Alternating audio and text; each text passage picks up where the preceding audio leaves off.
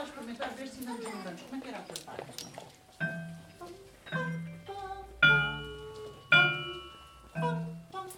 Muito bem. No Bando dos Gambuzinos, o dia começa com mais um espetáculo para os pais. A música é uma das áreas centrais da escola que quer educar através da arte.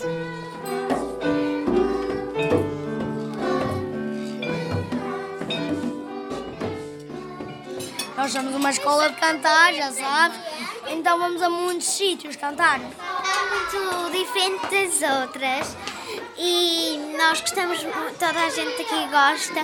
Hum, É um jardim grande, brincamos muito, os nossos professores são brincalhões. Mas a música e a brincadeira não são as únicas diferenças. A escola ensina filosofia já no terceiro ano.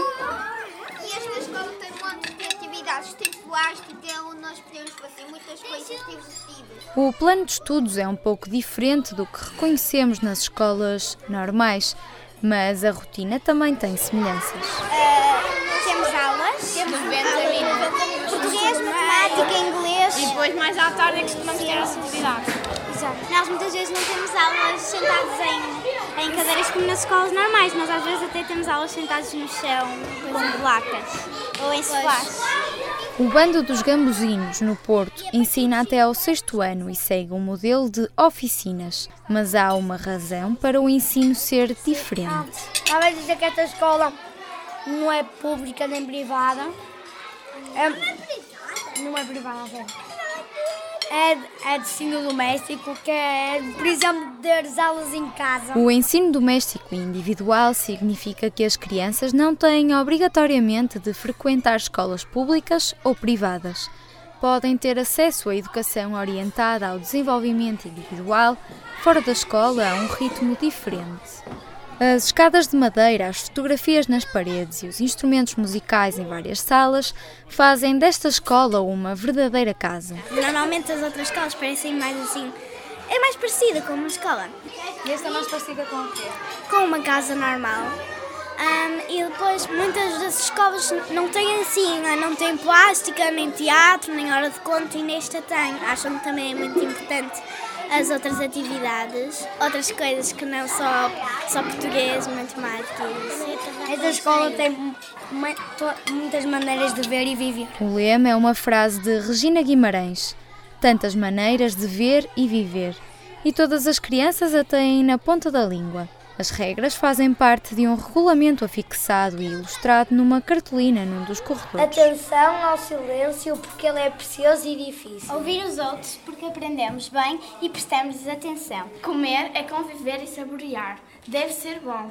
Cuidar, arrumar e poupar as coisas que estão ao pé de nós. Não correr dentro de casa porque pode ser perigoso para nós, para o que está à volta e pode incomodar os outros. Devemos ser bons exemplos, sermos cuidadosos, meios, carinhosos, responsáveis, que cumprir o que combinamos, sempre verdadeiros, tomar a iniciativa de ajudar sem nos ser pedido.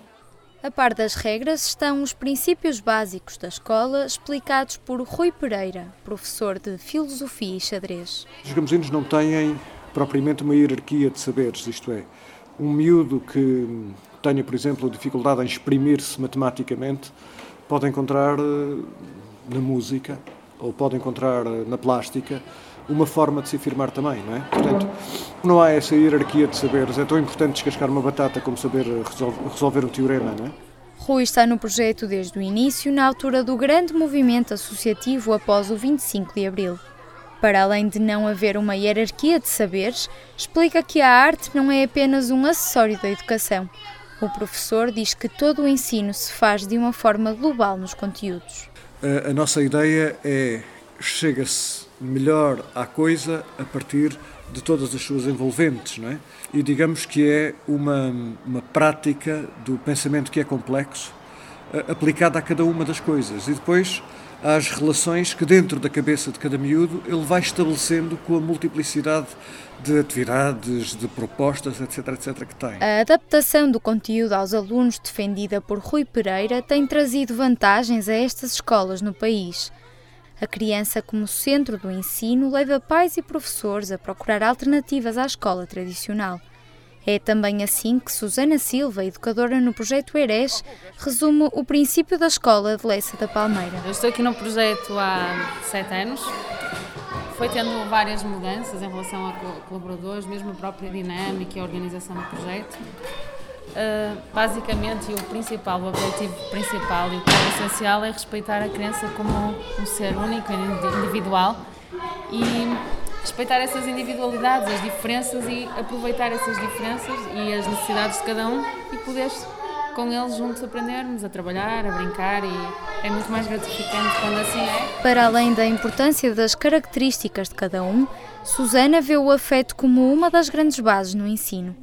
A continuação do conforto e do amor sentidos em casa são a chave para crianças fortes, seguras, autónomas e com uma autoestima maior.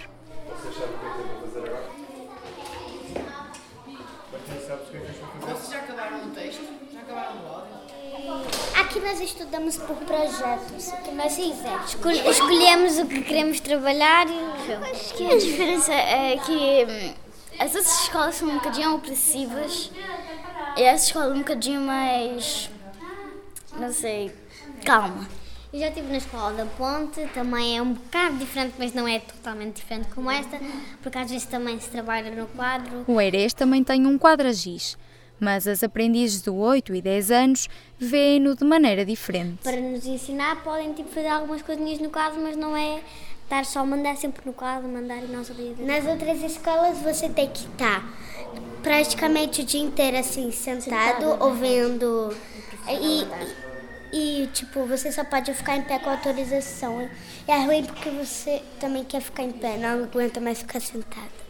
E nós, e nós aqui podemos trabalhar lá fora, se nos apetecer, podemos ouvir música enquanto estamos a trabalhar.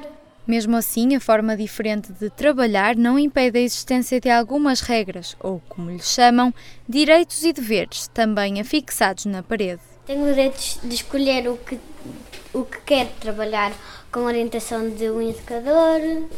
Eu tenho o direito de ser ouvido, hein, gente? Tenho o dever de manter o espaço limpo e cuidado. Depois de dois avisos, o não cumprimento leva à perda do direito, que pode ser recuperado com serviço comunitário. Porque se é um dever, nós temos que cumprir o dever. Porque foi estipulado por toda a gente os deveres e os direitos, fomos nós todos que escolhemos. E se nós fizermos estes direitos e deveres todos e fomos nós que todos concordamos, quando não se cumpre, temos de ter uma, um, um, segundo aviso. Não, temos de ter uma, uma consequência. E temos de perceber o que é liberdade e libertinagem. O que é que é? Ok. Liberdade é quando podemos fazer alguma coisa, mas com algumas regras. E a libertinagem é o que nos apetece fazer se estragamos alguma coisa e não temos de das regras. Portanto, aqui é liberdade. Mas afinal, como é que as crianças aprendem com os projetos? Elas explicam. Nós agora estamos a fazer um projeto do lago que é, aquele, aquele buraco com aquele plástico, com aqueles pneus em volta. Primeiro começamos por uh, como nós, assim, perguntas. Tipo, cada pergunta pode ter alguma matéria que já aprendemos matemática, português, ciências, biologia. biologia. Começa, imagina, nós estamos no, no projeto Lago e perguntamos tipo o que é o lago, e qual é a diferença entre o corpo humano dos peixes e dos humanos? Depois constroem o lago. Em cada projeto, a abordagem global à matéria é notória, tal como no método de ensino dos gambuzinos. Não é algo que se veja numa escola tradicional marcada por turmas grandes e um plano curricular restrito. Nos projetos de educação alternativa, o ensino é orientado a cada aluno. É exigida uma maior responsabilidade, mas garante-se uma aprendizagem mais significativa, ainda que possa ser mais demorada. No final, espera-se que os alunos consigam fazer os exames de avaliação e voltar ao ensino normal. A experiência tem mostrado vários casos de sucesso. Fica a certeza do escritor Rubem Alves. Há escolas que são gaiolas, outras que são asas.